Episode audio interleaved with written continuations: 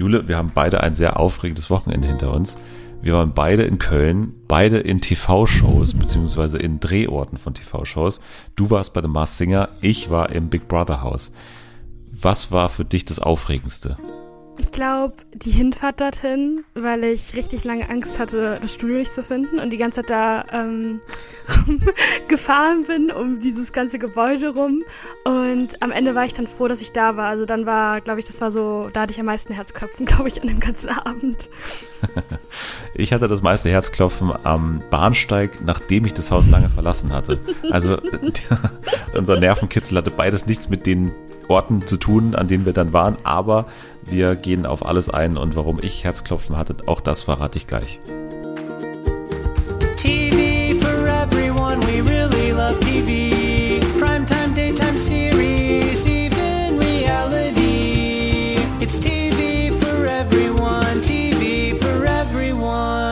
Jetzt sind wir in der Folge. Hallo, herzlich willkommen bei Fernsehen für alle in dieser neuen Woche. Einer ganz besonderen Woche, einer ganz besonderen Folge, denn ja, es ist ähm, auch ein bisschen Fernsehen für alle on the road. Äh, wir berichten von unseren Erlebnissen vom Wochenende. Wir haben es in der letzten Woche schon gesagt. Ich war im Big Brother Haus und habe mir das mal genauer angeschaut und auch freundlicherweise äh, die Einladung von Pro7 Sat1 ähm, kam an uns und äh, von uns konnte sie eine Person wahrnehmen und zwar zu The Mars Singer, äh, die erste Folge im Publikum live verfolgt hat, nämlich Jule. Hallo. Hallo. Das war mal aufregend, oder? Ja. Es war so anstrengend dieses Wochenende. Es tut mir so leid. Wieso, wieso anstrengend? Ja, ich bin ja super viel Auto gefahren, weil ich bin ja erst von Marburg nach Dortmund gefahren, am Freitag mit dem Auto. Dann bin ich am Freitag nochmal mit dem Auto durch Dortmund rumgefahren. Dann bin ich dann am Samstag nach Köln und dann am Sonntag wieder zurück. Und es hat die ganze Zeit nur geschüttet und es war die meiste Zeit dunkel. Also es war schon sehr anstrengend. Ja, aber es hat sich gelohnt, oder? Also ja, das, ja, das höre ich da schon Fall, raus. Ja, ja. ja. So Prozent. Ja, äh, also frag mich mal. frag mich mal, wie anstrengend das war. wie anstrengend war ja, danke für die Frage. Ähm, also es war tatsächlich sehr anstrengend. Ich äh, habe am Freitag voll gearbeitet und habe dann eigentlich den Plan gehabt zu schlafen, ähm, direkt nach der Arbeit, so um sechs oder so. Hat nicht funktioniert, überraschenderweise. Bin dann um so, ja, um elf, glaube ich, bin ich losgefahren, 23 Uhr. Äh, mein Zug ging um 0 Uhr 1 am Münchner Hauptbahnhof Richtung Köln. Ankunft 6 Uhr, ich glaube 6.20 Uhr oder sowas in Köln Hauptbahnhof. So, und dann, ähm, ja, 10.30 Uhr Treffpunkt am Big Brother Gelände. Zwischendrin ähm, eingeschlafen irgendwie bei Kamms Bäckerei irgendwie am Kölner Hauptbahnhof. Dann war ich da und ähm, war tatsächlich bei äh, Promi Big Brother. Ähm, durfte mir den Container anschauen, bevor tatsächlich äh, die Stars dann ein paar Stunden später eingezogen sind. Also das war mein also mein, meine Ankunft und dann sofort, nachdem wir draußen waren, wir kommen gleich zum Besuch, bin ich wieder Richtung Kölner Hauptbahnhof freundlicherweise gefahren von unseren lieben, lieben Freund von Piep sein mit dem Auto äh, direkt zum Kölner Hauptbahnhof und dann bin ich sofort wieder abgereist und war dann irgendwie um acht, neun wieder in München und äh, bin direkt weiter zu dem Geburtstag, ohne jemals geschlafen zu haben in dieser ganzen Zeit. Also das war ein, auch ein spannender Samstag für mich. Aber äh, es hat sich auch gelohnt, natürlich. Und jetzt kommen wir zu unserem großen Erlebnisbericht, oder? Also ja. nicht nur das natürlich, wir reden auch über die ersten paar Tage bei Promi Big Brother. Wir nehmen auf am Dienstagabend. Ich hoffe, dass ich die Folge sehr, sehr schnell rausbringe, damit die auch möglichst brühwarm und aktuell noch ist. Also wir haben die ersten zwei Folgen von Promi Big Brother gesehen. Also es fing ja an, ich war richtig traurig, dass ich nicht den Einzug gucken konnte, weil ich ja da gerade auf der Autobahn war. Und dann habe ich auch während der Masked Singer, während der Aufnahme habe ich mit den, äh, saß ich ja neben den, äh, neben Piep sein. Und dann haben wir auch zwischendurch in den Werbepausen mal so reingeschaltet und da war ich richtig hyped. Und dann kam ich dann so um zwei Uhr nachts nach Hause bei Jana und erstmal muss ich erstmal anschalten, den Livestream. Und wir haben am Sonntag auch die ganze Zeit den Livestream geguckt. Jetzt die letzten zwei Tage, immer wenn ich konnte, habe ich reingeschaut und ich bin halt ein bisschen süchtig leider. Also ich habe die ganze Zeit Angst, dass ich irgendwas verpasse. Und es ist auch eigentlich voll langweilig und extrem belanglos, über was die teilweise reden, aber ich bin da immer so gespannt drauf. Ja, ne, also es hat eine weirde Faszination, ja, aber schon voll. immer. Irgendwie dieser mhm. Livestream hat auch irgendwas Beruhigendes, finde ja. ich, obwohl ja wirklich recht wenig passiert. Also in den wenigsten Fällen sieht man ja wirklich irgendwelche aufregenden Szenen live, oder? Ja, vor allem, was mich am meisten abfuckt, ist immer so, wenn die nachmittags, das ist meistens dann, wenn ich von der Arbeit gekommen bin, die letzten zwei Tage, wo ich mich richtig gefreut habe, die ganze Zeit, boah, jetzt kann ich endlich Promi Big Brother gucken. Und dann sind die in diesem Kack kleinen Nebenraum. Es läuft übelst laute Musik und man versteht die Bewohner nicht, die Hälfte, die schlafen. Es ist so anstrengend und es geht, glaube ich, so zwei Stunden lang. Ich weiß nicht, was die dort machen, ob die proben, ob die irgendwas umräumen. Also man weiß ja, dass die Produktion da vermutlich reingeht und ganz viel Laub, neues Laub hinlegt. Das ist so das Einzige, was die gefühlt machen. Und das deprimiert mich dann immer sehr extrem, weil ich finde diese Sachen dort immer so auch deprimierend zum Gucken. Und ich höre dann immer so ein paar Wortfetzen. Also irgendwie vor zwei Tagen war es dann so, dass Dominik irgendwie ein Gespräch hatte mit Ron und irgendwie habe ich die ganze Zeit das Wort Hamsterrad verstanden. Er hat das ganz oft gesagt, aber ich habe leider nicht den Kontext dazu verstanden. Das ist ein bisschen schade. Einmal ganz kurz über den Cast geschaut. Also wer denn jetzt bisher wirklich auffällt. Also wir kommen gleich zum Iris und, und Peter äh, zu der Situation auch gleich, aber so vom, vom Rest her. Also wir haben natürlich Jürgen, der auch der Erste war, der das Haus ähm, bezogen hat, so der sehr präsent ist, auch sehr oft äh, zweimal als Teamchef gewählt schon. Er hat ja dann auch direkt angefangen zu heulen am Anfang, weil er das Foto von seinem Vater und so gesehen hat. Und ich habe auch so ein bisschen das Gefühl, die singen ja auch seinen Song als Titelsong. Und ich habe das Gefühl, dass Sat 1 ihn auch so versucht aufzubauen als Gewinner, was ich dann wieder ein bisschen scheiße finde. Zumindest mit den Leuten, mit denen ich geredet habe, da an dem Tag hinter den Kulissen so, ähm, da war jetzt nicht eine riesen Jürgen-Euphorie zu mhm. spüren oder irgendwie, dass die jetzt so mega Fans okay. wären, dass, oder dass man ihn jetzt unbedingt so als, als Sieger sieht. Also eine Person hat mir auch gesagt, dass Jürgen es vermutlich, also aus, aus seiner Sicht jetzt nicht, nicht schaffen wird, äh, mhm. so, weil hat man ja auch letzter bei Menderes gesehen, ne? Also das mm, klappt ja. dann bis zu einem gewissen Punkt, so, so automatische Sieger, Siegerinnen. Ich glaube, das dann ins Ziel zu bringen mit so einem Auftritt, der halt eigentlich nie so einen richtigen Dämpfer hat oder so, oder mal irgendwie was Überraschendes, das ist, glaube ich, schwer, dann wirklich nach ganz vorne zu kommen. Deswegen glaube ich nicht, dass es für den Sieg reicht, auch wenn vielleicht der Schnitt so aussehen könnte, als würde man ihn da was hinschneiden wollen, aber ich glaube, wie gesagt, hinter den Kulissen hat auch jetzt mm, nicht jemand ja. so richtig Bock. Also man hat es ja selbst letztes Jahr gesehen, dass dann selbst in einer Staffel, wo kaum etwas passiert, man dann lieber noch so einen Rainer Gottwald nimmt, der so zwei, drei Momente anbietet, wo er vielleicht so ein bisschen überrascht hat. Ja. So, das ist dann immer noch einem lieber, als, als wirklich den Posterboy der Staffel so zu nehmen irgendwie. Ja, aber ansonsten, wer ist denn, wer positive Überraschung, negative Überraschung, was, was äh, sagst du zum Cast bisher sonst so? Mm, ist ein bisschen schwierig, weil irgendwie habe ich auch so ein anderes Bild dadurch, dass ich halt den Livestream die ganze Zeit gucke, ähm, als zum Beispiel jemand, der nur die beiden Folgen geguckt hat, weil für mich sind halt die absoluten Highlights auf jeden Fall ähm, Patricia, äh, und die Lara, weil die für mich halt so die Gossip Queens sind und ich finde es einfach cool, dass sie sich immer so richtig gut in Gespräche einklinken können und auch immer sehr viel nachfragen in Gesprächen. Also das war halt sogar, da gab es so ein Gespräch mit Paulina, Jelis und ähm, Patricia und dann hat sie die ganze Zeit gefragt, ja, wie war das denn jetzt hier mit Yassin? Ach, du warst mit dem und ah, der Yassin ist dann hübscher und sowas. Und das fand ich halt geil, weil sie so ein bisschen diese Gespräche gecarried hat und ich fand sie halt auch heute im Penny ultra witzig. Ich habe mich die ganze Zeit nur totgelacht gemacht. Und die Lara mag ich halt auch sehr gerne, weil die kannte man zum Beispiel gar nicht und ich hatte auch gar keine Erwartungen. Und ich mag dieses, das wird sich irgendwie beleidigen drüber, aber dieses Gossenhaft, also wie sie redet, finde ich halt richtig witzig irgendwie. Und die ist halt auch immer so dabei beim Lästern, auch mit Jelis und so. Deswegen finde ich das eigentlich ganz cool, sind die auf jeden Fall so relativ weit vorne für mich persönlich gerade. Ja, kann ich bei beiden verstehen. Also ich habe ja eh gesagt, dass äh, ich mich auf die Lara eigentlich schon freue. Ja weil sie halt so unbekümmert ist. Also die hat eben noch nicht äh, 50 ja. Formate und kennt auch viele einfach nur so vom, von irgendeiner Schlagzeile oder so und fragt auch von deswegen ich, auch so viel nach. oder von TikTok, genau. So.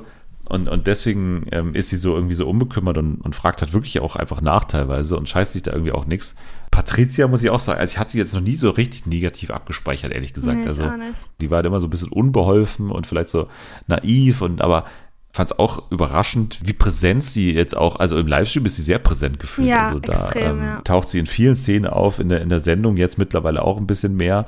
Ich finde auch zu Recht, weil äh, sie ja. nicht nur eben durch, durch, sag ich mal, dumme Momente auffällt, sondern auch manchmal eben in entscheidenden Gesprächen eigentlich sich ganz gut verhält oder auch, ähm, sie hatte auch, ich weiß nicht, in irgendeinem Livestream-Moment war das auch, wo sie dann irgendwie gesungen hat, dann hat sie auch alle so ein bisschen überrascht, dass sie eigentlich ganz gut singt, ne? Das wusste ich gar nicht, krass. Ja. Voll cool. Der Auftritt bisher zumindest hilft ihr auf jeden Fall, ja, dass sie vielleicht so ein bisschen auch außerhalb was reißen kann, vielleicht irgendwo, irgendwann, irgendwie was. Ansonsten, ja, würde ich vielleicht noch, ja, wie würde ich noch, also klar, diese ganze Paulina und, und Jelis-Nummer, Jelis ist ach, spannend, weil ich weiß noch gar nicht so richtig, welche Taktik sie gerade irgendwie so fährt, mhm. weil ja, es geht ja auch viel um Jimmy auch, wird sie ja auch andauernd ausgefragt von allen. Ich finde sie aber eigentlich, also ihr werden halt auch super viele Fragen gestellt und was ja auch okay ist, weil es ist ja eine spannende Story am Ende. Was ich ganz cool bei ihr finde, wenn man sie so in den Livestreams verfolgt, sie ist einfach gefühlt immer wach und hat immer Energy, weil in diesem, wenn ich immer diese Szenen sehe in diesem dunklen Raum, wo die da sitzen, sie ist einer der wenigen, die fast nie schläft und die halt immer noch Kraft hat und auch nachts noch relativ aktiv ist und nicht sofort ähm, schläft. Das finde ich eigentlich ganz cool. Ähm, und sie ist halt auch so ein bisschen beim Lästern dabei. Gerade sie und die Lehrer mag ich so als Kombi äh, ganz gerne, aber ich weiß nicht, ich weiß nicht, was für eine Story sie jetzt in dem Haus erzählen will. Das ist mir noch nicht so, also kann ich mir noch nicht so ganz erschließen. Glaubst du, dass äh, gerade bei Jelis und bei Dilara so eine Stunde der Wahrheit. Stunde der Wahrheit ist ja quasi, wenn die BewohnerInnen dann irgendwann auf dem Fernseher mal auch sehen, was andere über sie erzählen, mhm dass es denen irgendwie wehtun könnte und dass dann eine große Konfro vielleicht losgehen könnte? Boah, keine Ahnung. Ich kann die halt auch alle nicht so einschätzen, weil die sind ja auch die ganze Zeit relativ friedlich und so. Aber ich glaube schon, dass manche auch so ein bisschen verletzt sein könnten, was die teilweise da sagen. Die sagen jetzt auch nicht so krasse Sachen. Aber ähm, wenn ich überlege, dass sie auch da ein bisschen über Paulina so gelästert hat, dass sie gesagt hat, ja, sie redet die ganze Zeit schlecht über Yassin und so, weiß ich nicht, ob jetzt Paulina da so extrem drauf reagieren wird. Wir müssen über diesen kompletten Komplex Iris und Peter natürlich reden, weil das war ja, ich habe dann die, die Montagssendung ja nur zu einem Viertel oder so gesehen, aber ich habe pünktlich zugeschalten, als äh, anscheinend dieser Moment von Iris Einzug ja ewig rausgezögert wurde. Mm. Ne? Also es wurde ewig wirklich Zeit angekündigt. mit einer Augenbinde. So, ich glaube, so zwei und einem Stunden Regenschirm. Lang. Ja. Irgendwann um Viertel nach elf ist sie dann ins Haus gezogen und Jetzt war natürlich unklar, wie würde Peter reagieren. Und das war hinter den Kulissen, als ich da im Haus war, war das natürlich die Riesenfrage. Mhm. Also da, da hat jeder gedacht, was ist jetzt los? Wie, wie gehen wir damit um? Wie geht das Haus damit um? Was passiert dann da? Peter weiß von nichts. Peter saß zu dem Zeitpunkt in Quarantäne. Iris wurde angekündigt, als Peter schon in Quarantäne saß. Gewissermaßen gab es im Haus aber ja schon eine Vorahnung. Und ich habe das Gefühl gehabt, es hängt vor allem an Jelis, ja, Jelis war, und an Patricia. Mhm, ja. So. Und die scheinen doch irgendwas gewusst zu haben von der ganzen Nummer, oder?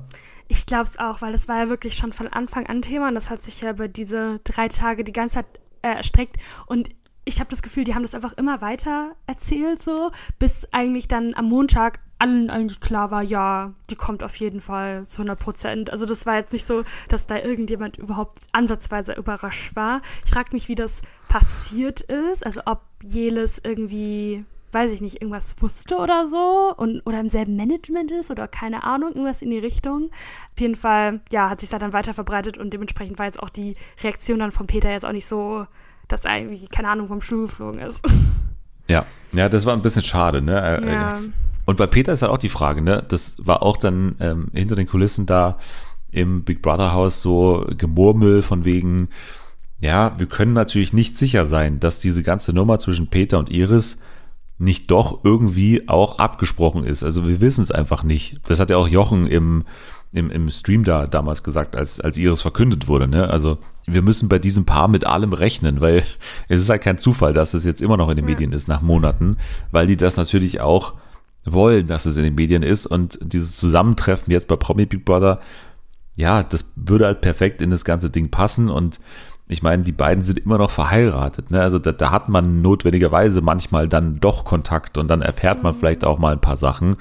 Und es ist aber letztlich auch wurscht. Also ich muss jetzt sagen, bei mir hat diese Ankündigung auf jeden Fall funktioniert, dass Iris da teilnimmt. Ich fand es schon überraschend ehrlich gesagt, auch wenn man jetzt, wenn man tiefer drüber nachdenkt, natürlich das jetzt nicht unbedingt super überrascht finden muss, aber ich fand es trotzdem für Promi Big Brother eigentlich einen okayen Move, das zu machen. Natürlich auch eigentlich ganz gut eingefädelt. Iris zieht nach, Peter ist schon drin. Das hat ja wirklich dann eine Auswirkung gefühlt, dass das Haus vom Grund auf eher auf Peters Seite war bei dem ganzen Konflikt. Auf jeden Fall. Also man hat ja auch gemerkt, dass ähm, ja, die halt alle auch so ein bisschen verhalten waren. Das hat sich keiner extrem auf Iris gefreut und so. Und man hat ja auch dann, Peter hat es ja auch erzählt, die Story, was da abgelaufen ist und so.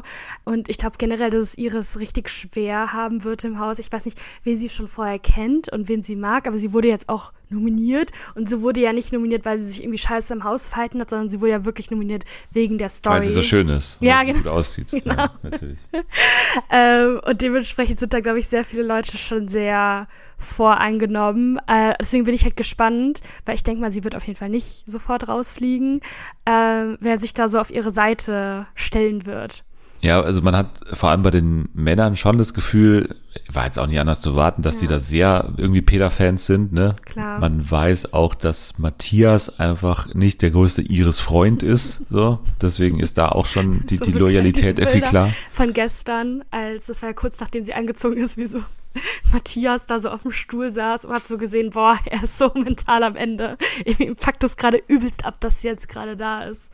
Ja, aber wen es natürlich auch abfuckt, ist Peter und, und die, die Reaktion war ja dann, also na klar hat da jeder drauf geachtet, hat sich das jeder 20 Mal angeschaut, wie die beiden jetzt wirklich aufeinandertreffen. Und es war ja minimalst, wie da miteinander umgegangen wurde bisher. Also sie gehen sich ja wirklich aus dem Ja. Weg.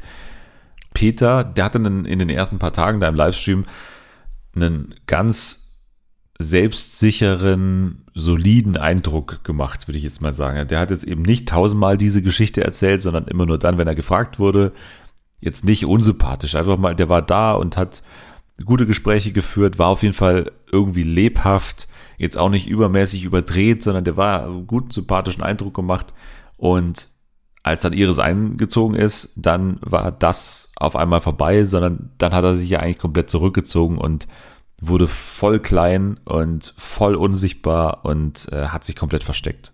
Ja, also er wurde einfach extrem passiv. Also es wurde ja dann, als sie angezogen ist, wurde ja auf ihn auch die ganze Zeit gefilmt, wie seine Reaktion ist. Und die war einfach so gar nicht. Also da einfach nur ein komplett leerer Blick. Und auch dann beim Pennymarkt-Einkauf ähm, stand er auch nur so da und hat irgendwie so komplett emotionslos die ganze Zeit Nudeln, Nudeln, Ketchup und so. Und hat auch sie komplett ignoriert. Und auch jetzt den Tag über beim Livestream. Sie saß da irgendwie hinten in die Ecke, er saß in der anderen Ecke. Also da gibt es überhaupt keinen Kontakt zwischen den beiden. Und deswegen bin ich halt gespannt, ob es da irgendwie eine Aussprache gibt, ob es da irgendwie so ein Dinner gibt, noch mit Yvonne. Keine Ahnung, das gab es ja letztes Mal mit Valentina und ihrem Freund, dass man die beiden da zwingt, miteinander zu sprechen. Das wird auf jeden Fall noch passieren, aber jetzt gerade ist ja gar nichts. Und Iris sagt ja auch nicht viel. So.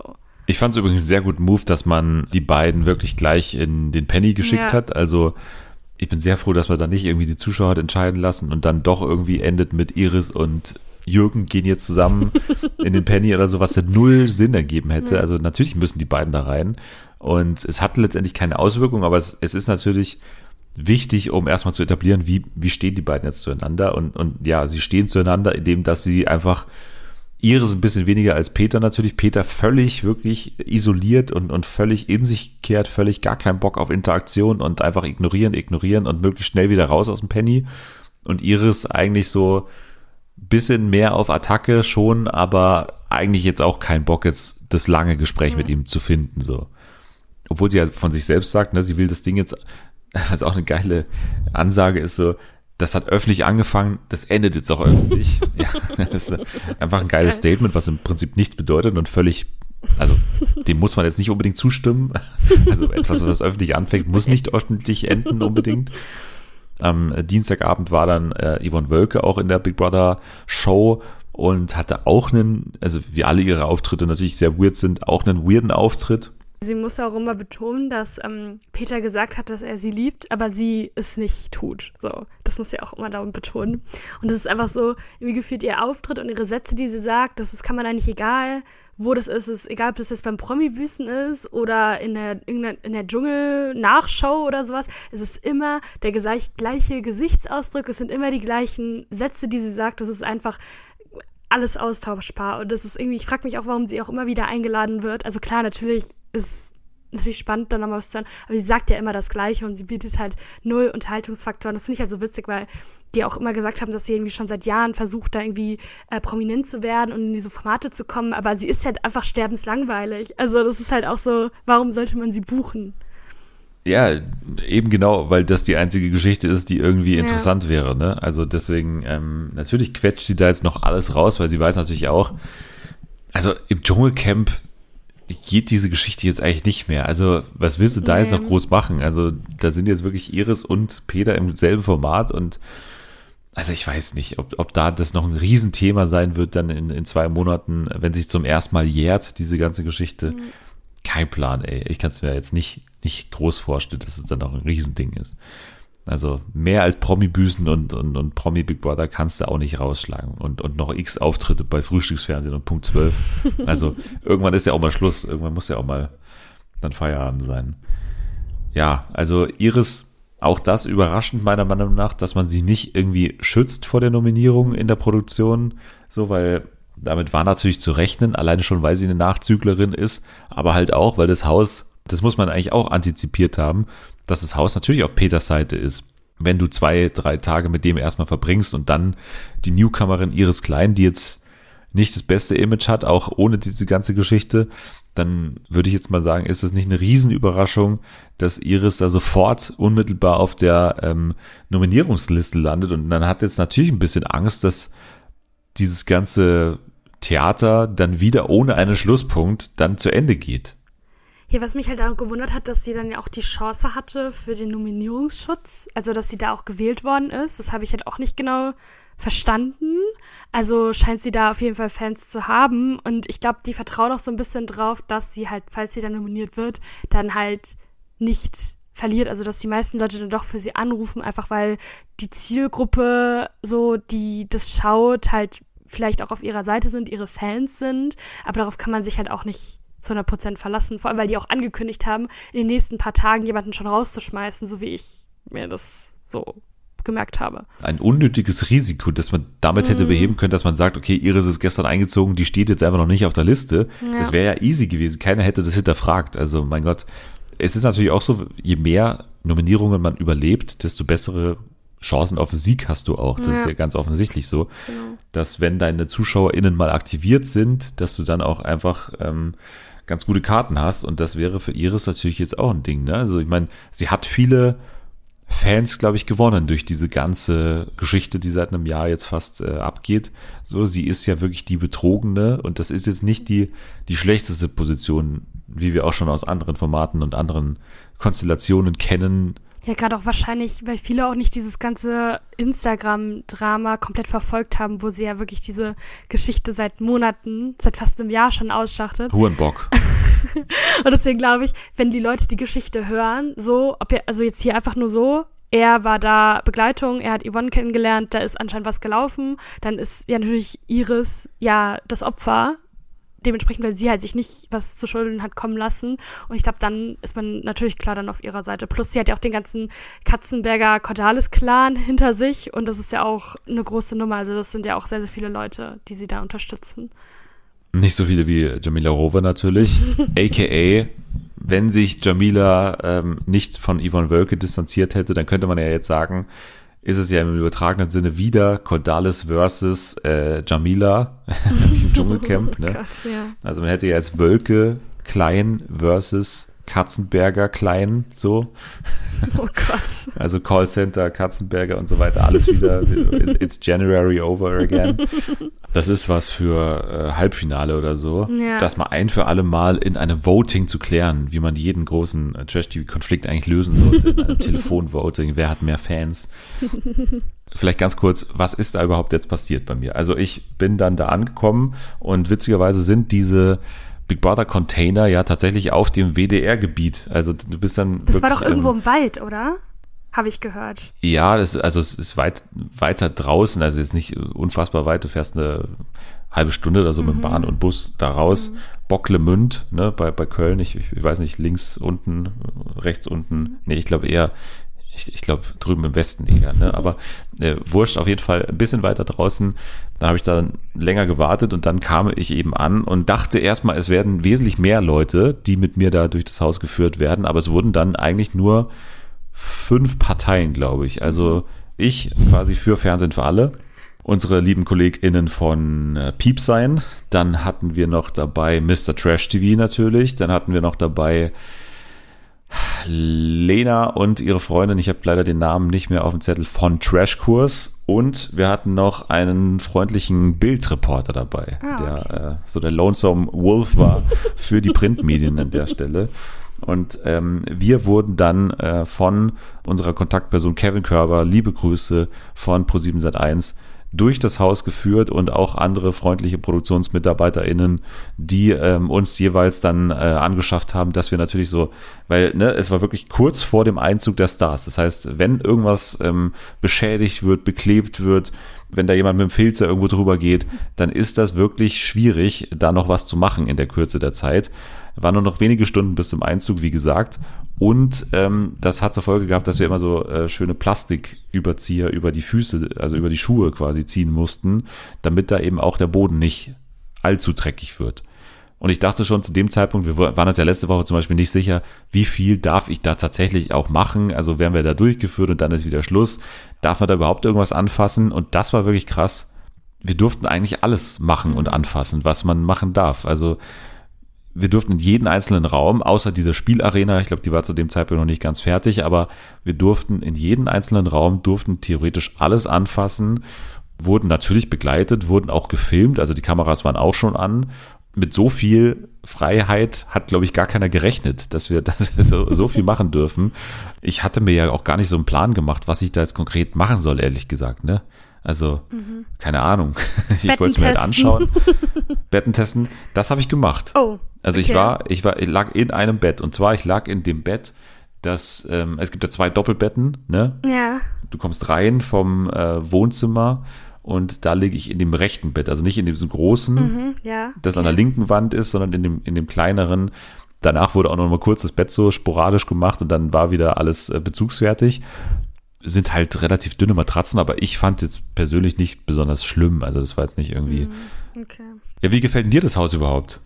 Ja, also ich finde es richtig cool, dass es so dieser Container ist, weil ich kannte ja, also ich habe ja nie Big Brother das normale geguckt und Promi Big Brother kannte ich eigentlich auch nur mit diesen zwei Bereichen und deswegen fand ich es sehr erfrischend irgendwie, dass es halt diesen Container gibt und alles gammelig ist und das wirkt für mich halt irgendwie so wie eine richtig gute Location, weil es ist jetzt so richtig eklig, sondern man sagt so, bäh, ich finde hier alles widerlich, so wie beim Sommerhaus, wo dann irgendwie diese dreckigen, das dreckige Geschirr noch irgendwie da rumliegt und über irgendwelche tote Tiere an der Hand lenkt, sondern das ist halt so ein bisschen steriler.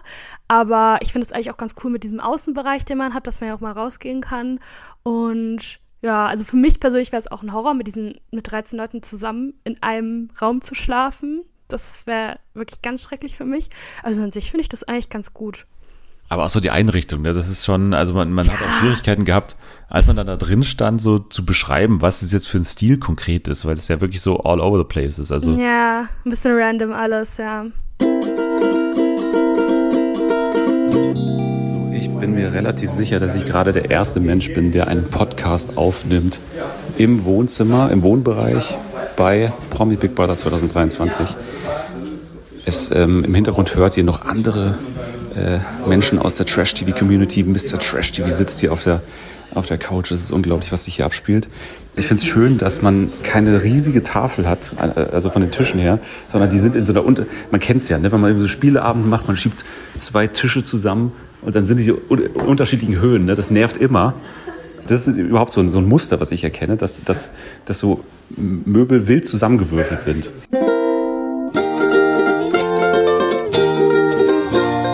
Dann auch noch verschiedene Stühle, die alle auch nicht zueinander passen. Mhm. Dann auch diese vier verschiedenen Couches, ne, die auch alle andere Farben haben und so. Das, was natürlich überhaupt nicht rüberkommt im Fernsehen, ist natürlich, wie, wie niedrig das ist. Also, weil es ja wirklich ein Container ist, ne? Und ja. das, das kommt halt einfach nicht rüber, weil das macht ja massiv diesen Eindruck von wegen, ähm, wie beklemmend das ist, ähm, aus, wenn ich einen Raum finden müsste, der für mich wirklich ähm, schwierig wäre, dann war es, glaube ich, das Badezimmer. Also da war ich am. Mhm, am wenigsten gerne, glaube ich, weil, also, was heißt am wenigsten gerne, aber ich, das stelle ich mir am schwierigsten vor. Der erste Podcast aus dem Badezimmer bei Promi Big Brother 2023.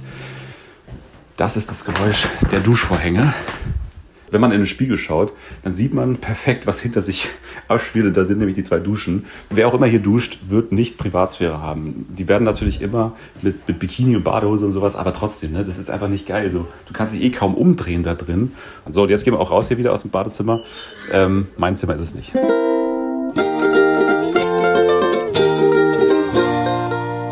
Sprechzimmer. Sprechzimmer kann Ja, ich stimmt, auch da kurz hast du ja sagen. gesessen. Da habe ich gesessen, genau. Wenn man da drin sitzt, dann ist es tatsächlich ein sehr kleines Zimmer und vor allem ein Zimmer, in dem man dann sich auch sehr alleine fühlt und, und diese Kamera äh, ist auch sehr klein, sehr dunkel, also überhaupt der Raum ist sehr dunkel und du schaust eigentlich nur auf eine schwarze Wand. Also du siehst diese Kamera kaum.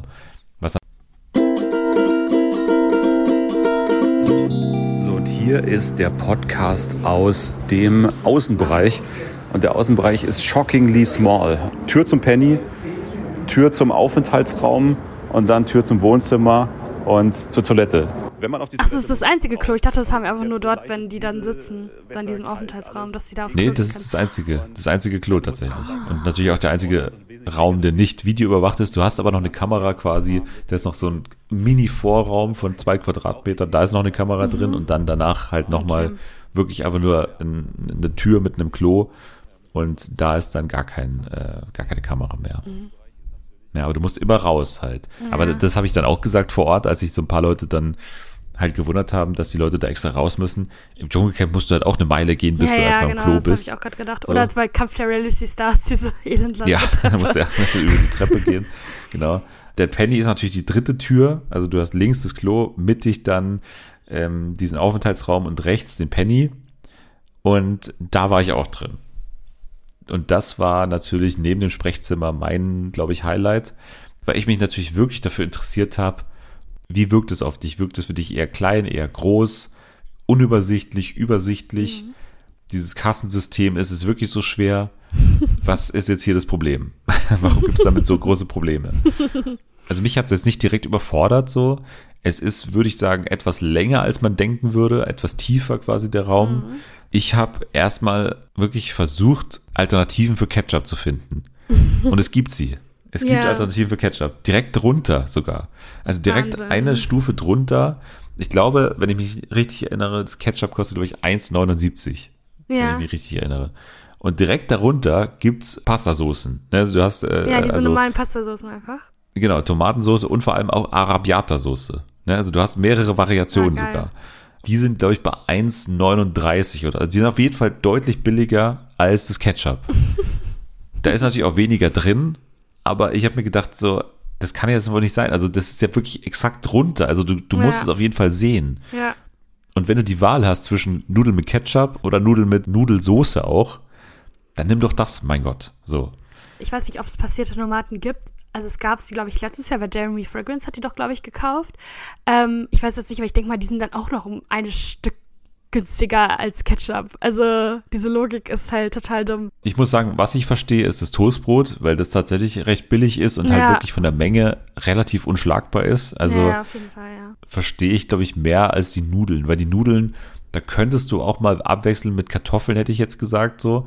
Da ist aber das Problem, dass Kartoffeln wirklich sehr teuer sind. Die sind, glaube ich, bei 3,50 oder so. Ja, das ist natürlich, wenn du für 7 Euro einkaufst, dann sch schwierig, aber ich würde mal sagen, ein Tag, eins meiner absoluten Leibgerichte ist ja Kartoffeln mit Quark, auch von äh, Wilson Gonzales Ochsenknecht übrigens.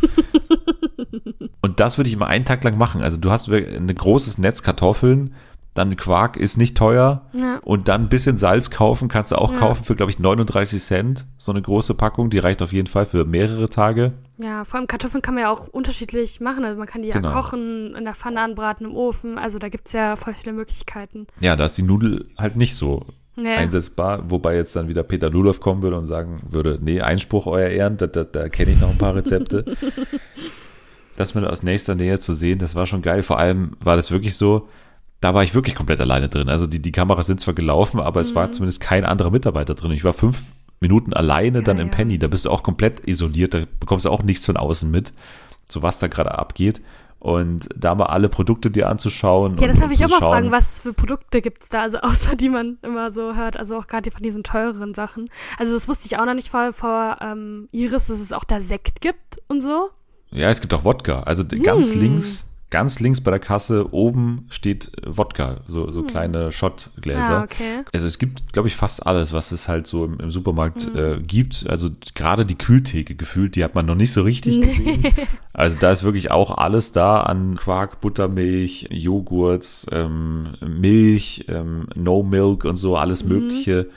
Auch sowas wie Fisherman's Friend und sowas.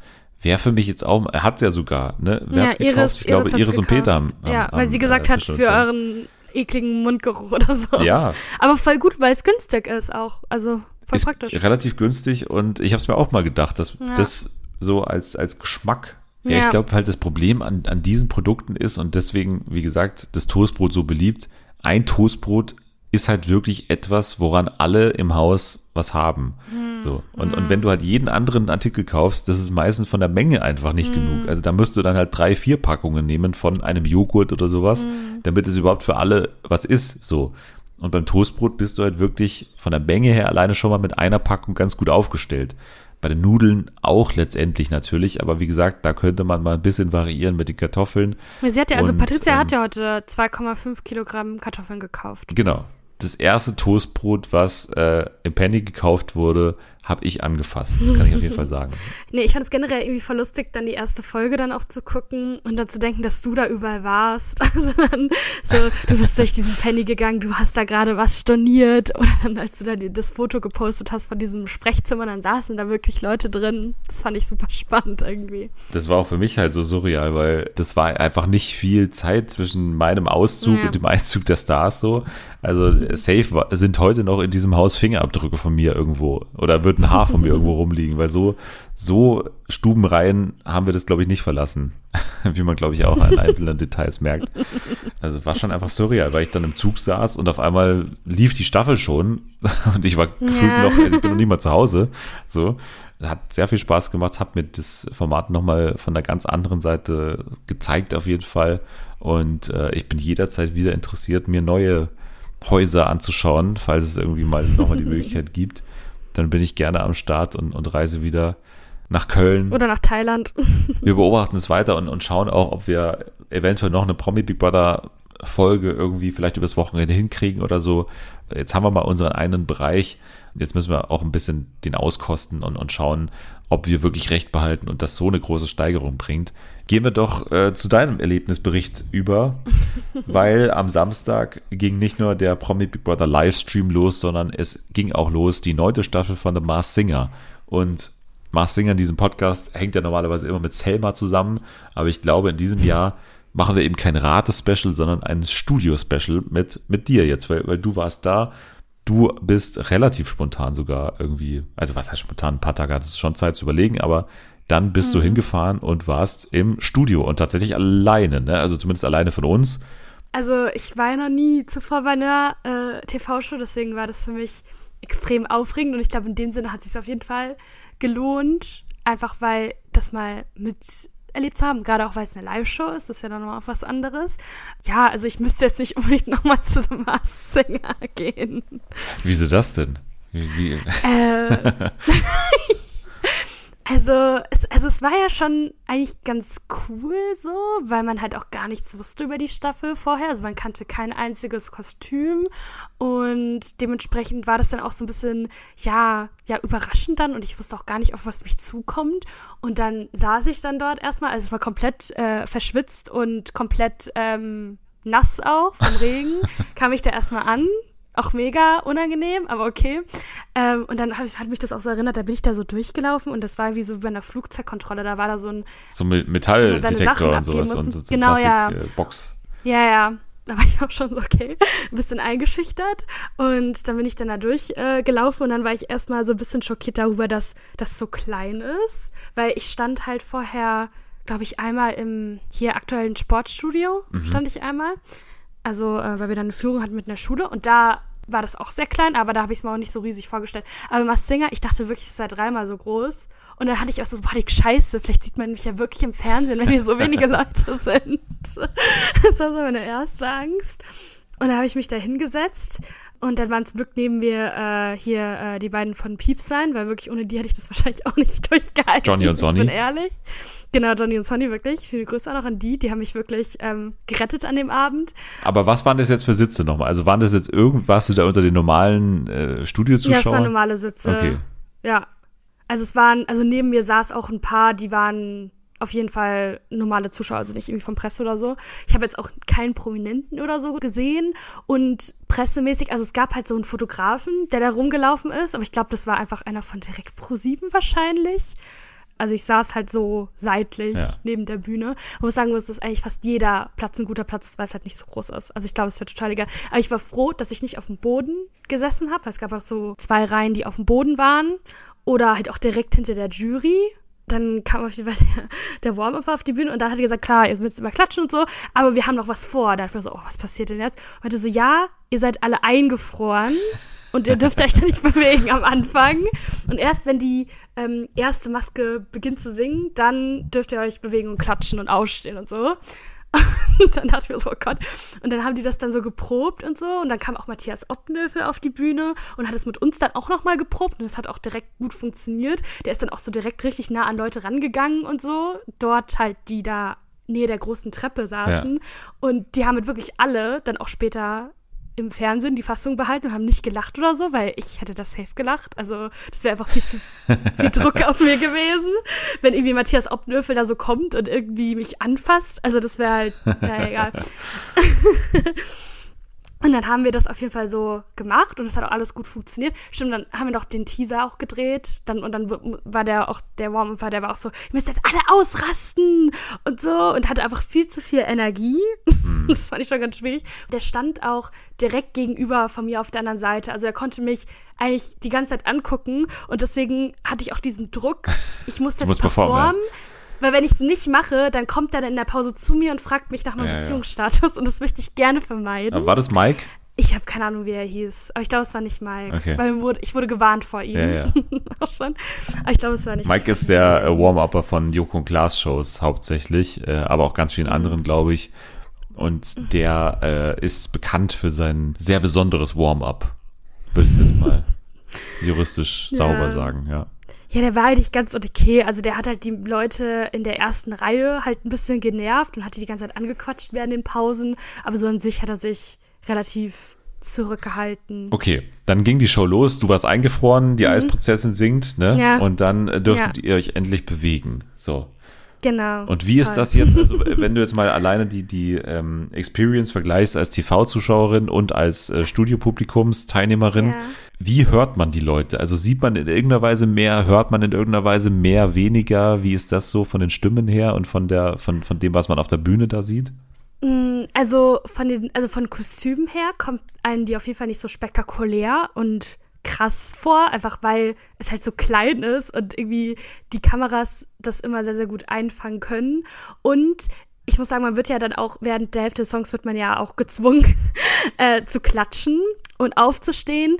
Und der Ton ist auf jeden Fall gut, aber ich würde sagen, dadurch, dass halt so laut geklatscht wird, Ja. hört man dann auch nicht mehr so krass viel. Und vor allem, ich war halt auch von voll vielen Sachen auch abgelenkt, weil ich habe jetzt auch nicht so krass auf die Stimme gehört, sondern eher so geguckt, okay, was machen die anderen Leute, ähm, dann was macht die Jury, dann auch so, ja, wie die Performance halt ist, habe ich auch extrem drauf geachtet. Dann hinter mir, der saß halt direkt der Typ, der diese, ich weiß nicht, wie diese Kamera heißt, diese Kamera mit diesem langen Greifarm Ja, ja.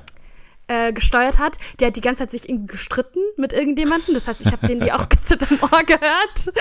Und deswegen konnte ich mich jetzt nicht so krass, also ich habe die auch gehört und so, aber ich konnte mich jetzt nicht so krass auf die Stimmen konzentrieren. Aber rät man da mit im Publikum? Also werden da wild Tipps auch im, im Studio rumgeschrien oder wie ist es? ja, das war auf jeden Fall. Ich glaube, beim Mustang hat, glaube ich, der Typ neben mir Joey Kelly gerufen. Das fand ich schon sehr gut. Aber so an sich ist es eigentlich nicht. Also ich hatte mir auch ein bisschen mehr gewünscht, dass das Publikum ein bisschen mehr dedicated wäre. Also die haben halt auch geklatscht und so. Aber ich dachte halt auch gerade dann ähm, später auch bei dem Reveal dann der ersten Maske, dass es dann noch die Leute ein bisschen mehr ausrasten und irgendwie, dass da irgendwie noch eine krassere Stimmung ist. Das war es halt nicht so. Aber vielleicht, ich weiß nicht, vielleicht habe ich das auch anders wahrgenommen, weil ich ja noch nie bei einer TV-Show war und dementsprechend es nicht vergleichen kann.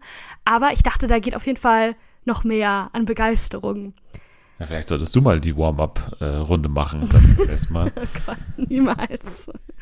Das wäre mein Horrorjob. Ich muss direkt fragen zur Eisprinzessin, weil das natürlich der erste Auftritt war Ja. und da wurde er auch sehr viel äh, ja über die Performance an sich und vor allem über das Kostüm geredet, weil und da frage ich mich, ob du irgendwie mehr Infos hast als wir, weil ne, die hat ja so einen so, einen- so einen großen Eiskäfig um sich herum, die Eisprinzessin. Und das hatten wir ja schon mal als damals hier die, die, die blinde Sängerin zum Beispiel gesehen hat, dass man da, Genau, dass man da ja. alleine schon aufgrund des Kostüms und auf der, aufgrund der Art und Weise, wie sie sich bewegt hat, schon Ja. irgendwie Rückschlüsse da ziehen konnte. Jetzt wurde diskutiert, weil die Person ja auch nicht dann später beim Weiterkommen dann ja auch, die war ja nur noch hinter der Bühne zu sehen. Die ist ja mit diesem Eiskäfig nie mehr Mhm. ja. auf die Bühne gekommen. Wir haben halt auch nicht den Aufbau gesehen, wie das Ganze vonstatten geht. Mhm. Es wurde diskutiert, ist da in irgendeiner Weise ein, ein Stuhl, ein Rollstuhl eventuell äh, zu sehen gewesen? Wie ist die Person von der Bühne gegangen? Ja, sie ist einfach ganz normal gelaufen. Das ist richtig langweilig. Die Person kann also gehen. dieses. Ja, ja, also das, ähm, dieses Eisding, also das, äh, ja, ne, was sie da hat, das war halt schon aufgebaut, als ich da war, glaube ich, das stand da schon. Und dann kam halt sie rein und hat sich dann reingestellt, dann wurde es zugemacht und am Ende wird es wieder aufgemacht und sie ist ganz normal abgegangen. Sie ist, also sie hat jetzt nicht irgendwie extra Hilfe oder sowas noch gehabt, sondern sie ist einfach ganz normal gelaufen. Okay, und ist die aufgestanden aus diesem Kostüm? Weißt du das? Oder ist die da? Nee, sie stand die sie ganze stand die Zeit. ganze Zeit, okay. Ja, genau. Ja, aber ich habe nämlich auch gesehen, dass das auf jeden Fall nicht so ersichtlich war, weil viele dann jetzt auch, glaube ich, auf Nummer 1 in der Join-App ist, glaube ich, auch Christina Vogel. Ja. Also ich glaube, das ist immer so, wenn man nicht so dann erkennt, jemand sitzt vielleicht, dann ist es sie. Aber nee, sie kann auf jeden Fall laufen. Wir machen heute nicht das große Rate-Special, aber ähm, Eisprinzessin ist auch wirklich eine der schwierigsten Masken. Also deswegen wahrscheinlich auch am, am Ja. Anfang gewesen, weil es auch noch ein großes Mysterium ist. Also Ja, ich hätte jetzt auch gesagt, ähm, das ist auf jeden Fall so eine, also so mittleres Alter und Schauspielerin wahrscheinlich. Grand also Dame. Nicht, dass da irgendwie Grand Dame, ja. Ich habe auch, ich habe wirklich, ihr Auftritt war und ich meinte so zu Sunny, ja, gleich wird Ruth Grand Dame sagen. Das ist das Erste, was sie sagen wird. Und hat sie ja auch gesagt. Da habe ich wirklich Gänsehaut gehabt, dass ich das live gehört habe, wie sie Grand Dame sagt. und Jenke hat es auch gesagt, ne? ja, genau. Mehrfach an dem Abend. Ja, achso, Jenke auch ganz komisch. Also Jenke ist immer in den Pausen sofort abgehauen, jedes Mal. Er war einfach direkt weg. Und am Ende, ähm, als dann die Sendung vorbei war, da haben halt Ruth und Alvaro Soler, die haben dann noch so Interviews gegeben und haben, glaube ich, auch mit Leuten gesprochen. Und er war auch sofort weg wieder. Also weiß ich nicht, ob er da irgendwie noch einen Termin hatte, aber er war auf jeden Fall die ganze Zeit nicht da. Ja, das war auf jeden Fall das schwierigste, also das schwierigste Kostüm und das interessanteste, glaube ich, äh, zum Dabeisein. Ist dir irgendwas aufgefallen, was jetzt irgendwie Rückschlüsse geben könnte auf die Identität einer Maske oder so? Ja, also das Einzige, was man ja so ein bisschen gucken kann, ist immer Körpergröße. Ja. So. Also gerade auch bei diesen Kostümen wie beim Lulatsch oder so, dann sieht man ja, okay, also das ist zwar riesig, aber der Kopf ist ja woanders. Das kann man ja dann auch eher, wenn man live da ist, erahnen, wo ungefähr Ja. sich der Kopf äh, bewegt. Oder auch zum Beispiel, ich weiß gar nicht, war es sogar beim Lulatsch oder so, wo dann vorher, glaube ich, da eine ähm, Mitarbeiterin auf der Bühne war und dann hat sie, glaube ich, mit ihm geredet und dann hat man gesehen, okay, sie beugt sich jetzt nicht nach oben oder Ja. so, sondern sie redet auf normaler Höhe mit dem. Genau, das hat man dann auch immer gesehen oder auch die Umarbeiten und Aufarbeiten von den ganzen Sets, weil die sind ja teilweise sehr aufwendig und dann ähm, geht es auch richtig schnell und was ich auch so faszinierend fand, wenn Matthias Oppenlöffel da mit der Jury gesprochen hat und dann war im Fernsehbild dann immer nur er eingebildet oder Jury und im Hintergrund wurde schon das nächste äh, Setting aufgebaut und die Maske stand schon eigentlich ready. Das fand ich eigentlich auch ganz spannend, wie man das so macht. Das sieht man halt ja im Fernsehen nicht. Ja, dann gehen wir einmal ganz kurz durch die Kostüme durch, glaube ich, einfach kurz, Mhm. um äh, abzuchecken, ob schon irgendwas Ja. vielleicht äh, möglich ist zu lösen. Das Mhm. musikalische Highlight, glaube ich, war am Ende der Troll. Ruth hat ja auch geweint. Da habe ich mich auch gefragt, so bei ihr, das macht sie ja irgendwie bei jeder Show. Also macht sie das, also kommt das wirklich so vom Herzen? Oder weiß sie so, okay, ich muss jetzt hier meine Heulnummer durchziehen und richtig gerührt sein? Das habe ich mich so ein bisschen gefragt. Ja, äh, beeindruckend auf jeden Fall, wie sie das immer wieder schafft. ja, Ja. also beim, beim Troll ist auf jeden Fall die, die am meisten genannte Person Judith Williams, ne? Ja, also das wie immer. hat ja eine Opernausbildung, ne? Wissen die wenigsten. Ja, Und ja. das könnte natürlich auch durchaus sein. Also das klang jetzt nicht unfassbar professionell, es klang aber danach, als würde jemand ähm, wissen schon, wie man, wie man Oper singen kann. Ja. Oder beziehungsweise diese hohen Töne, die, die klangen einfach gelernt, aber dann auch Ja, eben nicht, voll. nicht besonders trainiert so. Deswegen Mhm. wird es zu einer ausgebildeten, aber jetzt nicht täglich angewendeten äh, Opernsängerin schon passen. Also ich finde den Tipp schon ganz gut. So. Ja, ich hoffe es auch ein bisschen, dass sie jetzt da drunter steckt, damit ihr Name endlich von der Liste ist. Weil das halt immer kommt. Der Name fällt jedes Mal, wenn Ja. irgendjemand so ein bisschen, ja genau, wenn jemand so eine höhere Stimme anstimmt, ah, Judith Williams, also ja. Ansonsten hatten wir, du hast ihn schon angesprochen, den Mustang, ne? Mhm, Da ja. wird auch über einen Namen am meisten diskutiert und zwar Hendrik Durin oder Durin, Mhm, bekannt Ja. als der Lehrer. Ne? genau. Da vertraue ich Ja. mal den vielen Lehrerfans, deswegen Ja, würde ich sagen, klingt irgendwie realistisch. Und der Rest ist tatsächlich noch relativ offen. Also bei der Kiwi, das ist, glaube ich, fast mit mein Lieblingskostüm, zumindest vom Auftritt her auch, wa- was finde ich mit am interessantesten. Mhm, ja. Da, also ich habe ja Pretty in Plüsch gesehen, ne, damals. du auch, oder? ja, ein bisschen, ja. Erinnerst du dich noch an den Auftritt von Ingolf Lück? Ja, so ganz dunkel, glaube Ja, ich. ich- Klingelt irgendwas. Ich glaube, er hat ja ähm, Shallow gesungen. Und das ist immer, noch Stimmt. ist immer noch in meinem Kopf. Weil er das auch immer so ganz komisch gesungen hat und so ganz komisch betont Ja. hat und so ganz merkwürdiges Englisch auch gesprochen hat. Und ich meine, da Teile davon wiedererkannt zu haben in, im Auftritt der Kiwi oder des Kiwi. Ja. Ja. Und deswegen halte ich das nicht für ausgeschlossen. Ich bin ja außerdem großer Fan von dem Gedanken, dass Götz Alsmann mal teilnimmt. Und Mhm. den könnte ich da auch noch hören, aber ich glaube, er würde das besser performen letztendlich noch, als es dann war. Deswegen würde meine Tendenz klar zu Ingolf Lück gehen.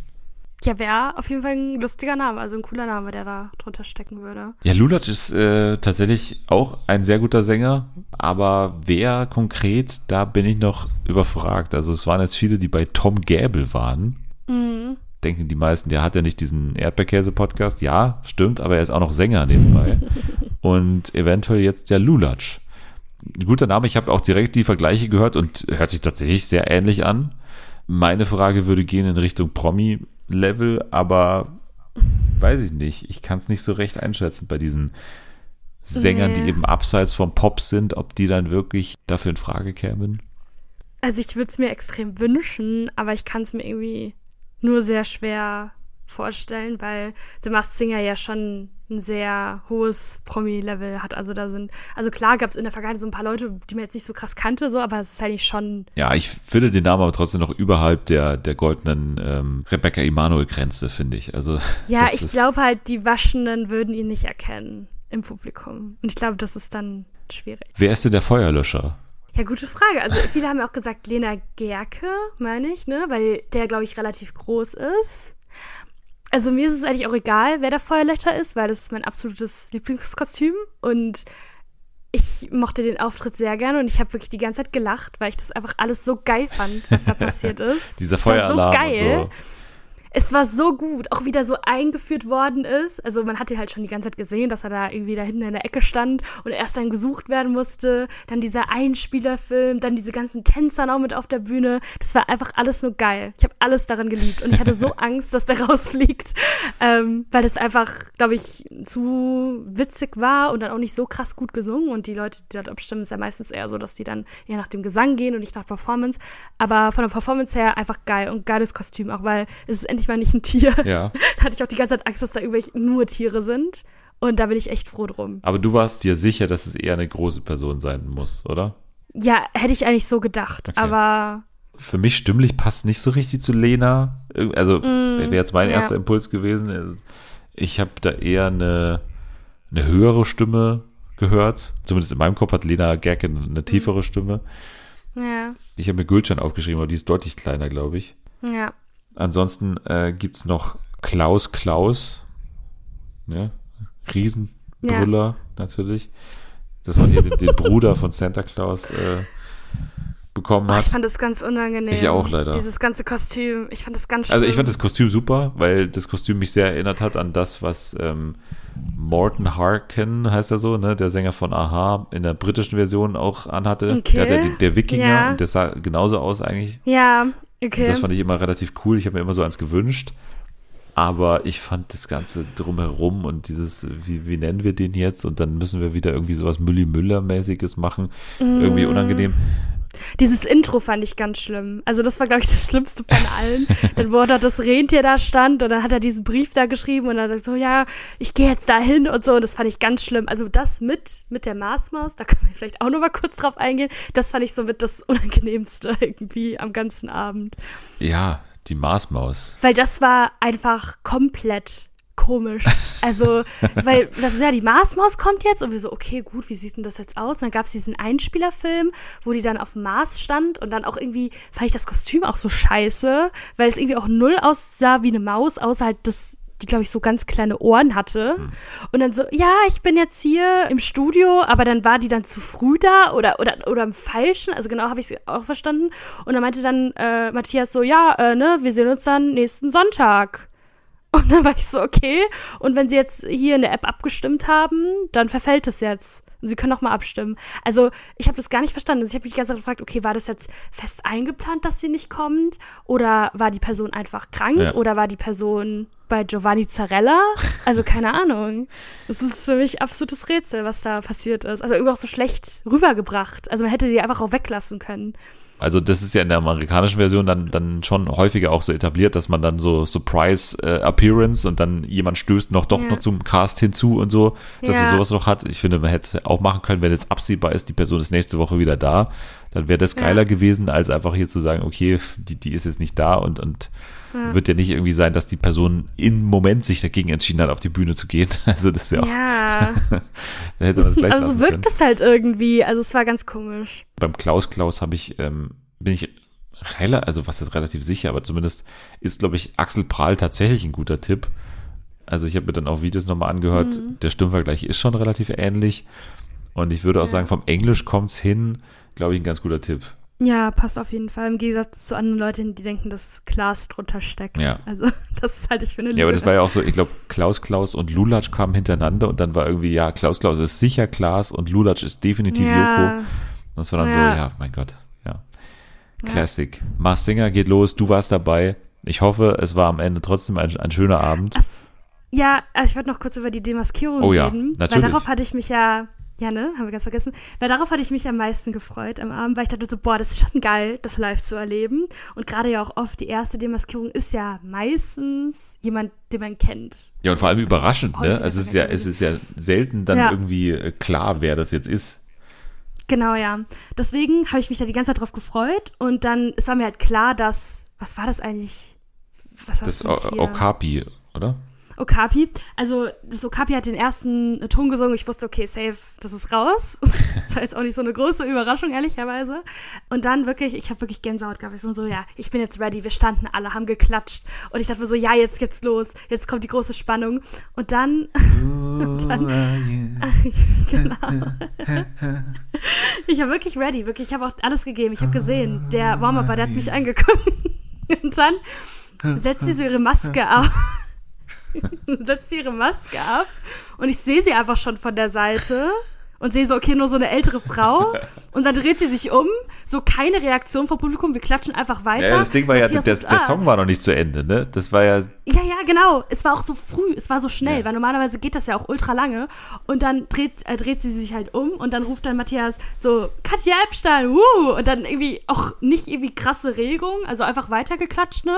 Aber irgendwie war der jetzt es war so unspektakulär. Und ich habe mir halt, ich habe mir so viel von diesem Moment versprochen. Das lag auch daran, dass halt Katja Epstein so null Bock hatte, aber und auch sich irgendwie nicht so inszenieren wollte. Und meistens ist es ja so, dass die Leute dann so richtig eine Szene draus machen, sich umdrehen, rufen, ah und sowas. Aber das war halt gar nicht der Fall. Es war einfach nur, sie stand da einfach nur. Ja, und hat sich dann auch die ganze Zeit auch so ein bisschen hinter ihrer Maske dann noch versteckt. Und sie wollte dann ja auch direkt abhauen. Also das war ja auch der Gag, dann wurde kurz dann über sie gesprochen und dann wollte sie halt gehen. Und dann wurde dann noch gesagt, ja, aber du musst doch deinen Song singen. Dann lief der Song die ganze Zeit. Sie hat ewig nicht angefangen zu singen.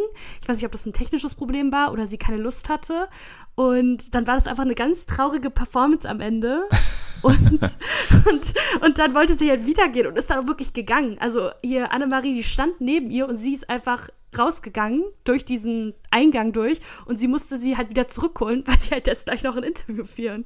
Also das war einfach ganz weird. Ja. Also dafür hat es sich gelohnt eigentlich. Ja, es war wirklich ein peinlicher TV-Moment auch. Also ich habe es ja dann auch nochmal angeschaut, ich habe es ja nicht live gesehen, aber das ja. war wirklich höchst unangenehm. Ja. Ähm, und ja. ja. man fragt sich, was da, was da schiefgelaufen ist. Also Katja Epstein hat offensichtlich nicht damit gerechnet, als Erste auszuscheiden.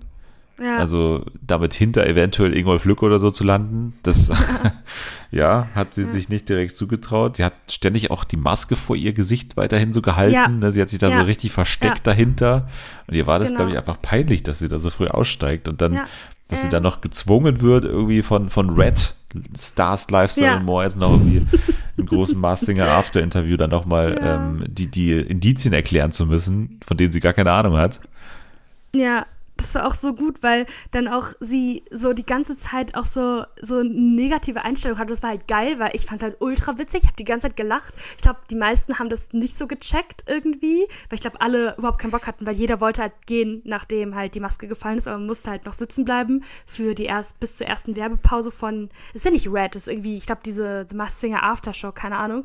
Und dann hat sie dieses Interview gegeben und dann war sie auch dann so, ich glaube, dann meinte dann Jenke so, oh ja, was für ein tolles Comeback und sie so, hä, was für ein Comeback? Ähm, ich bin doch die ganze Zeit immer da oder so. Also es war ganz und auch wie sie so gesagt hat, ja, ne, ich dachte hier mit den Albumkostümen kommt man relativ weit. Also es war halt schon echt so ein bisschen grenzwertig. Aber ich fand's halt irgendwie mega witzig. Einfach diese Bocklosigkeit und so, die sie da an den Tag gelegt hat, war schon was Besonderes, weil man das eigentlich normalerweise kennt, weil normalerweise freuen die Leute sich ja immer, wenn sie demaskiert werden und so und sprechen dann immer gerne darüber, über den Prozess und sowas. Und sie war wirklich angepisst. Ja, ja, ich fand das auch sehr schön. Also überhaupt immer, wenn so KünstlerInnen ihre Ernsthaftigkeit so ein bisschen hinterfragen müssen und Ja. damit auf die Schnauze fallen. Auch wenn sie natürlich eine ältere Dame ist, die bestimmt auch jetzt vielleicht nicht perfekt gebrieft wurde, wie was in dem Moment konkret abgeht. Also Ja. muss man auch mal sagen, das hätte man auch besser planen können. Ähm, Wenn man ihr einfach konkret sagt, okay, ähm, also allen, ne, also alle haben wahrscheinlich schon natürlich das Briefing bekommen, was passiert, wenn du rausfliegst, so, dann musst du deine Maske Ja. abziehen, musst auf diesen Sound. Ich habe auch immer das Gefühl, denen wird auf dem Ohr dann auch gesagt, wann sie die Maske abziehen müssen. Ja. Also das kann ich mir kaum vorstellen, dass alle diesen Song so gut äh, into äh, them haben, sondern da wird immer noch gesagt werden, halt, halt, halt, halt, halt, so und jetzt bitte. Ja. Aber Ja. auch das Verhalten danach muss in irgendeiner Weise natürlich irgendwie abgesprochen sein, so. Bei Katja Epstein hat es nicht ganz funktioniert. Trotzdem natürlich ein guter Name, muss man sagen, und überhaupt, dass Ja. sie Teil war. Aber klar, als ja, Sängerin beziehungsweise Künstlerin ist es natürlich ja doch irgendwie schwierig, dann wahrscheinlich als erste bei The Masked Singer Staffel 9 rauszufliegen. Naja. Aber ich hoffe, es war trotzdem eine, eine schöne Erfahrung, The Masked Singer mit Jule im Studio und äh, ihren Eindrücken hier im Podcast. Das war auf jeden Fall, war es mir wert auf jeden Fall. Hat sehr viel Spaß gemacht. Ja, mir Auch auch. von der Perspektive aus. äh, Grüße an äh, Sonny und Johnny natürlich, die uns den ganzen Tag über begleitet haben in verschiedensten Ja, Konstellationen. wirklich. Dann wollte ich jetzt aber trotzdem noch zwei, drei ganz kurze News kommen, durch die wir wirklich durchfliegen. Am Samstag ist ja Mhm. Wetten das, ne, Jule? Geil, ja. Letzte Sendung ever. Geil. Promi Big Brother verschiebt ja auch seine Sendung nach hinten, dass man das auch voll schauen kann, äh, schlauerweise. The Masked Singer verschiebt seine Sendung sogar auf Genau, Sonntag, ja. ne? ja. Also da ist komplett Bühne frei für Thomas Gottschalk, der zum letzten Mal das Studio betreten wird bei Wetten Das und moderieren wird. Und folgende Gäste sind dabei. Chair, Take That, Helene Fischer, Matthias Schweighöfer, Shirin David, Bastian Schweinsteiger und Anna Ivanovic, Jan-Josef Liefers, Stefanie Stappenbeck, Backstage-Reporterin Lena Mantler und Moderation der Außenwette Hazel Brugger. Ich habe gehört, dass Helene und Shirin zusammen irgendwie performen. Ja, ja. Die haben das gerade auch, glaube ich, vor zwei Stunden veröffentlicht. Also die singen so zum Jubiläum von Atemlos. Zehn Jahre singen die so eine Version von den beiden zusammen. Ja, ansonsten musikalisch natürlich international Share und Take That, ne? Ja. Kann man auch machen, glaube ich, für die letzte Jana. Ausgabe. Hazel in der Außenwette und Matthias äh, ist übrigens spannend, weil es ja das ähm, Panel gerade ist bei Wer stiehlt mir die Show. Ja. Ja, also Stefanie Stappenbeck, muss man sagen, einfach, glaube ich, schön für sie, dass sie da irgendwie reingepurzelt ist durch irgendeinen ZDF-Film vermutlich. Mhm. Ja. Nehme ich jetzt mal an, ich weiß nicht direkt, was sie vermarktet, aber dass sie da in die letzte Folge von Wetten das irgendwie reinstolpert, neben Ich Cher auch. und irgendwie Shirin David und allen möglichen, das ist schon äh, spannend. Auf jeden Fall, das sind die Gäste und äh, wir reden nächste Woche bestimmt auch ein paar Takte über den Abschied. Bin gespannt, wie der ausfällt und äh, was die letzten Worte sein werden und so. Und ob vielleicht irgendeine Andeutung, ob es, wie es weitergeht, drin ist, vielleicht sogar. Mal gucken. Ja. Dann gibt es apropos ZDF auch eine Ankündigung beziehungsweise eine Bewerbung fast schon von Jan Böhmermann und seinem Team. Also er alleine vermutlich macht es nicht, aber er hat jetzt angeboten, dass er gerne den ESC äh, Vorentscheid veranstalten würde, beziehungsweise dass er das gerne managen würde, unter seine mhm. Fittiche mhm. nehmen würde und dafür dann äh, äh, verantwortlich wäre gerne. Und ich glaube, ich weiß nicht, ob ich das privat irgendwo erzählt habe oder irgendwie rausgeschnitten habe, aber ich habe auf jeden Fall damals, als wir hier Lord of the Lost hatten und, und dann auch unsere Niederlage, habe ich vorgeschlagen, wenn es jemand könnte, so mit allem drum und dran, dann das Team von Joko und Klaas oder halt das Team von Jan Böhmermann, den ich das zutrauen mhm. würde, ähnlich wie Stefan Raab, das jetzt mal ein Jahr ja. mal zu versuchen wieder. So. Und äh, deswegen kann ich jetzt nur sagen, ich, ich hätte da nichts dagegen. Ja gut, aber ich finde irgendwie alles besser, als was da gerade passiert beim WDR. Äh, nicht WDR, NDR. Deswegen bin ich da richtig offen für. Also ich werde auf jeden Fall dabei. Ich frage mich, was Selma dazu sagt. Also zu der ja. Ankündigung, dass der NDR dann nicht mehr verantwortlich wäre und mhm. dass Jan Böhmermann das machen würde. Also ja. da würde ich gerne ja. mal mit ihr demnächst vielleicht mal sprechen dazu. ja, also wie gesagt, ich, ich habe einmal schon gesagt, ich würde mir das wünschen, deswegen kann ich jetzt nicht sagen, ich bin das dagegen. Also ähm, ich, für mich stellt sich nur die Frage, würde er dann quasi einen etablierten Act irgendwie aussuchen, aller Domitianer äh, und mm, etc. Ja gut, das sind ja auch eher so Newcomer. Es ist ja noch nicht so richtig krass etablierte Naja, Künstler. aber zumindest Leute, die etwas zu ja. verlieren hätten. Ne? Also, also, das sind jetzt eben keine Lena ja. bei Landruths und so, die man jetzt extra casten würde. Also das ist die Frage, ob es eher in die Richtung, Stefan Raab-mäßig, Casting-Show mm. gehen würde oder ob er einfach nur sozusagen jemanden aussucht mit seinem Team. Mm ähm, und halt quasi das übernimmt, was der NDR scheinbar nicht kann, halt Leute einfach mhm. überzeugen, da teilzunehmen. Also ich kann mir halt vorstellen, dass Künstler eher hooked sind, wenn sie halt den Namen Jan Böhmermann lesen, anstatt dem NDR. Ähm, und deswegen kann ich mir schon vorstellen, dass vielleicht so ein paar etabliertere Künstler vielleicht sich da eher was vorstellen könnten. Also ich würde es mir halt endlich mal wünschen. Also klar, Lord of Lust, ne, hier, die haben ja, von wem war die Nummer Vorband? ich weiß es gerade gar nicht mehr. Von Iron Maiden oder so. Genau, Iron Maiden und europaweit. Aber so, ja, jemand, der halt cool ist. Also nicht irgendwie so gegen Fans von denen, aber jemand, der halt irgendwie, weiß ich nicht, also zum Beispiel die Leute, die dort waren, das kann ich mir halt gut vorstellen, dass einer von denen es vielleicht machen wollte mit Unterstützung von Jan Böhmermanns Team und so. Es klingt auf jeden Fall besser als der NDR, beziehungsweise die Leute, die dort halt arbeiten. Ähm, also nicht selber gesehen, aber die Leute, die man halt immer sieht. Was man auf jeden Fall sagen muss, wenn Böhmermann und seine Firma das machen, dann hast du auf jeden Fall äh, eine geile äh, optische Umsetzung, weil ja, das ist ja 100%. das, wofür sie halt bekannt sind. Ne? Und das ist ja. ähm, und was auch einer der größeren Probleme ist in den letzten Jahren genau. Performances, wo einfach nur Teppiche auf den Boden gelegt werden und dann so, ja, ist jetzt eine Performance. Also ja. das kann ich mir halt gut vorstellen. Das ist auf jeden Fall auch vor allem auch sehr wichtig. Und deswegen, ich glaube, wenn die, ich glaube, ich kann mir vorstellen, dass Jan Böhmermann auch eher so seinen Künstlern mehr Freiheit gibt und vielleicht auch so, vielleicht auch ein bisschen mehr versteht, also die Leute, die dort arbeiten, was eine gute Musikperformance ausmacht, weil das sieht man ja auch, wenn die dann auch mit dem, mit ihrem, mit dem Orchester dann irgendwie von, wenn der Casper da ist oder sowas, dir so eine neue Inszenierung von dem Song präsentieren, ähm, ist es ja immer schon ganz cool und deswegen glaube ich, sind halt super viele kreative Leute da am Werk, die da, glaube ich, was Cooles zaubern werden. Also, dass er sich jetzt quasi bewirbt, das kommt, glaube ich, einfach zu spät. Also, der NDR ist doch schon voll bestimmt in den Vorbereitungen des äh, Vorentscheids und so. Also, für dieses, also für nächstes Jahr auf jeden Fall, ja. Ja. Aber 25, keine Ahnung. Ich weiß noch nicht, wie das ist, ob dann Verträge dann irgendwie auch auslaufen. Ich glaube, es war so, dass damals, als Raab das gemacht hat, mhm. dass es ja nie irgendwie, also es war ja nie so, dass irgendwie Pro7 bzw. Raab TV jetzt irgendwie da das Mandat hatte, das zu machen, sondern es war, glaube ich, organisatorisch so geregelt, dass der NDR das irgendwie ausgesetzt hat und hm. seine Rechte quasi an ja. Raab übergeben hat genau. oder so.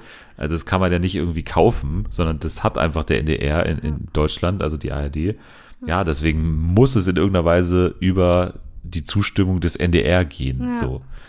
Und äh, weiß nicht, vielleicht hilft Olli Schulz da irgendwie, der ja ganz guten Draht hat zum NDR, Stimmt, äh, ja da was auszumachen. Ähm, keine Ahnung. Ich glaube, nach der, nach dem vergangenen Jahr, als dann äh, die beiden dann ja für das österreichische ähm, Radio, glaube ich, da ja. kommentiert haben, auch nicht mehr so sehr, dass der Draht da so eng ist, aber ja, mal schauen. wahrscheinlich, ja. ich würde es mir einfach wünschen. Ich glaube auch so ja. gerade mit diesem visuellen, das ist halt echt, da kann man wirklich viel raushauen, aber wahrscheinlich wird es mal gucken. Vielleicht ähm, dieses Jahr, ähm, vielleicht haben sich da richtig coole Leute beworben und dann kommt was Cooles auch dabei raus. Das weiß man ja nicht. Es ist jedenfalls schwer vorstellbar, dass der ESC das Musikevent, das Live-Musikevent des Jahres wird, 2024, weil sich ja etwas anderes ankündigt noch im nächsten Jahr, nämlich nach 2022 kommt bekanntlich 2024, zumindest wenn es um, wie gesagt, das Live-Musikspektakel des Jahres gehen wird. Und zwar kommt sie zurück. Die Passion. Ostern 2024 ist es soweit. Die Passion Teil 2. Mit neuem Cast, neuem Erzähler und der ist auch der einzige, der bisher bekannt ist. Hannes Jennecke macht's. Ist damit der Nachfolger von Thomas Gottschalk als äh, ja, Erzähler, wie gesagt, der Geschichte. Und ja, alle anderen auch aus dem Cast werden ersetzt werden durch ein neues prominentes äh, Aufgebot. Und dann geht's wieder los. Es wird dieselbe, also wenn ich das jetzt richtig sehe, dann wird dieselbe Geschichte erzählt. Würde natürlich auch nicht ja. Sinn ergeben, wenn man es an Ostern macht ja. und dann eine andere Geschichte erzählt. ich bin echt gespannt. Also ich bin sehr gespannt. Ich freue mich ich natürlich auch. tierisch. Ich auch. Also was man sich da jetzt Neues konkret einfallen lässt, weil die Geschichte ist ja die Geschichte, ne? Also ja, schwierig. Also vielleicht gibt es dann ähnliche Szenen, aber ich meine, es wird ja jetzt diesmal, ist es ja in Kassel, ist ja in einer anderen Stadt. Also hat man dementsprechend auch andere Schauplätze. Die Songs werden ja auch anders sein. Also ich glaube, dann erzählt man vielleicht auch ein bisschen andere Geschichte oder macht vielleicht auch ein bisschen mehr mit der Bühne vielleicht, würde ich mir halt wünschen, weil das war ja nicht so präsent. Also da war ja einfach nur, dass da hier Ella endlich auf der Bühne stand und dann am Ende halt. Ähm, also gibt es auf jeden Fall Möglichkeiten, aber die Story an sich ja, ist halt schon sehr einfach. Also da kann man jetzt auch nicht wirklich viel verändern. Wer hat Jesus im Kreuz? Wer kann's? Also ich glaube, hat nicht Nathalie oder nee, Jana hat heute Jürgen Milzki vorgeschlagen. Finde ich auch gut.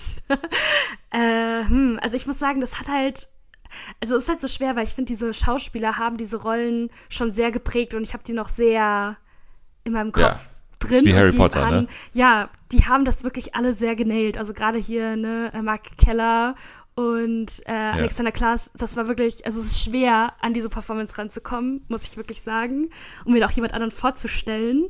Ich frage mich auch, ob dann auch so, weil der Cast war ja schon sehr prominent, es war jetzt keine ne, irgendwelche Trash-Promis dabei. Deswegen frage ich mich, ob viele Leute das ja auch dann dadurch, dass viele ja auch dann damals die Passion gesehen haben, sagen, okay, das ist ein geiles Format, hätte ich jetzt eher Bock drauf. Also, dass dann noch sogar größere Stars da Lust hätten. Weiß ich nicht. Ich habe einen Vorschlag für den Jesus. Ja. Bin mal gespannt. Auch ein Mars Singer Gewinner. Luca Henny. ich würde sagen, ja, Luca Henny wäre eine Möglichkeit natürlich, aber ich, ich, ich glaube auch Daniel Donskoy kann ich oh, mir sehr gut ja, vorstellen. Ja, oh mein Gott, der ist richtig, ja, ja, ja, ja. Also er hat diesen selben Mix aus Schauspiel und, und Gesang, ja, so, ja, ja, den, den auch Alexander Klavs irgendwie hat. Von daher, das würde ich fast schon realistisch sehen. Ich finde auch Luca Henny gut. Also der wäre mhm. eher die trashy-Variante.